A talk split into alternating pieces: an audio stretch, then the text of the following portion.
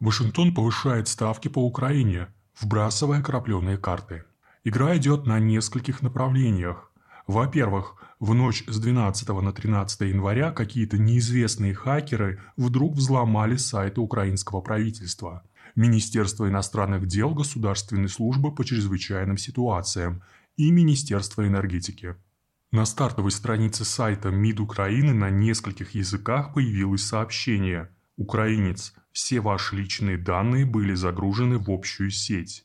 Все данные на компьютере уничтожаются, восстановить их невозможно. Вся информация о вас стала публичной, бойтесь и ждите худшего. Это вам за ваше прошлое, настоящее и будущее. За Волынь, за ОУН, УПА, за Галицию, за Полесье и за исторические земли.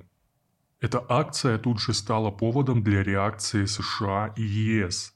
Белый дом обратился к Киеву с предложением предоставить ему поддержку и защитить от кибератак. Одновременно началась операция информационного прикрытия.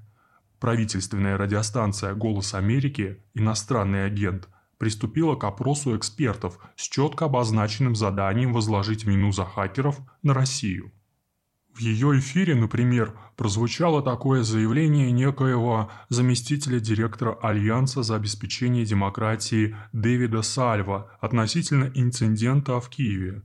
Цитата.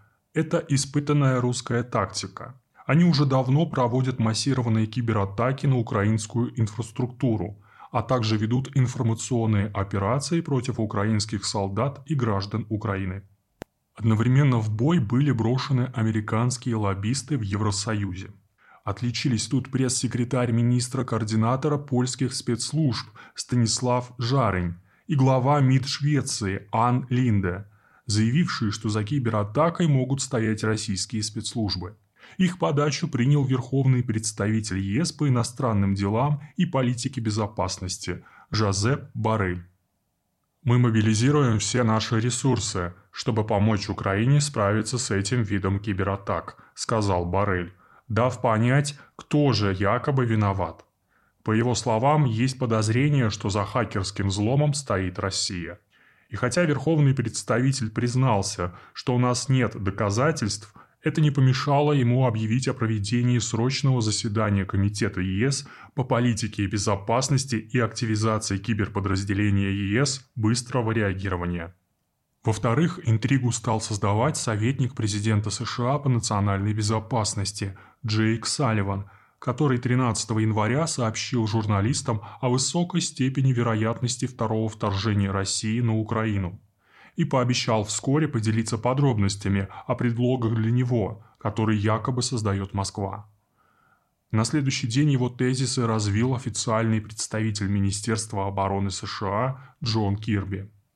Он и еще один неназванный американский чиновник заявили, что российские группы на востоке Украины готовят провокации. Эти группы обучены ведению боевых действий в городских условиях и использованию взрывчатки для диверсий. Такие оперативники могут устроить нападение на Украину или русскоязычное население Украины. А российские агенты влияния готовы поддержать провокации в украинских СМИ и социальных сетях. Западные издания, включившиеся в кампанию дезинформации, направленную против России, сопровождают ее напоминаниями о том, что всего несколько дней назад американские и российские представители провели ряд встреч – чтобы обсудить требования Москвы в области безопасности, и переговоры не принесли заметного прогресса. Это откровенный намек России на то, что если она не откажется от своих требований, нагнетание обстановки на Украине с тиражированием антироссийских обвинений будет только усилено. Наконец, в-третьих, как сообщает Reuters со ссылкой на свои источники, американское правительство обсудило с несколькими международными энергетическими компаниями возможность организации поставок газа в Европу в чрезвычайных обстоятельствах. То есть если конфликт между Россией и Украиной прервет российские поставки. Старший советник Госдепартамента США по энергетической безопасности Амос Хохштейн, продолжает агентство, вел консультации с бизнесменами – чтобы выяснить, кто бы мог закрыть дыру в случае отсутствия российского газа. На что концерны ответили, Мировые ресурсы ограничены и нет столько газа, способного заменить большие объемы из России.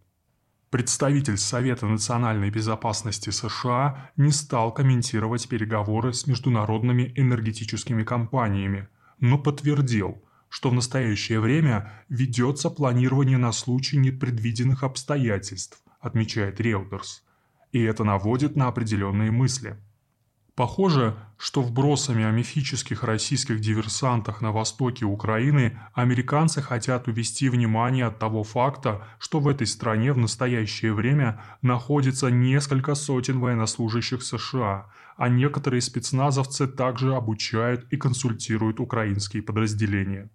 Причем явно не только вооруженные силы, но и парамилитарные группы украинских националистов.